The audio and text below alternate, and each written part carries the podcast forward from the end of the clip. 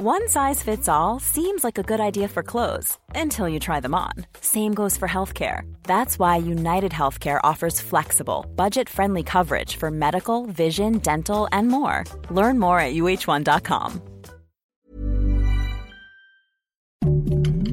Heraldo Podcast, un lugar para tus oídos. Noticias del Heraldo de México.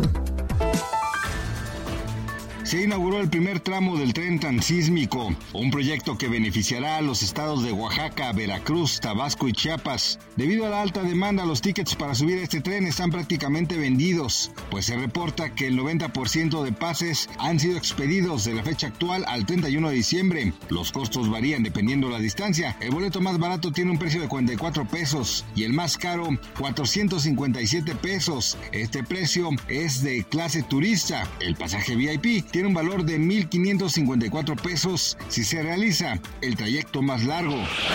La noche de ayer fue asesinado Ricardo Taja Ramírez, aspirante a la alcaldía de Acapulco. El ataque sucedió en el interior de una pozolería. Según algunos testigos, mencionaron que dos sujetos entraron al local y le dispararon en seis ocasiones. La Fiscalía de Guerrero ya investiga el caso. El ex vicepresidente de Ecuador, Jorge Glass, solicitó asilo político a México. La protección que pide es para salvaguardar su integridad, pues menciona corre peligro su vida.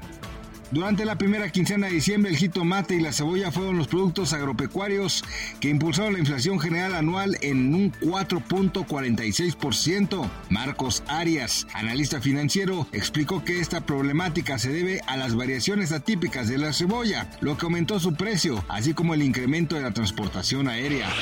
Gracias por escucharnos, les informó José Alberto García. Noticias del Heraldo de México.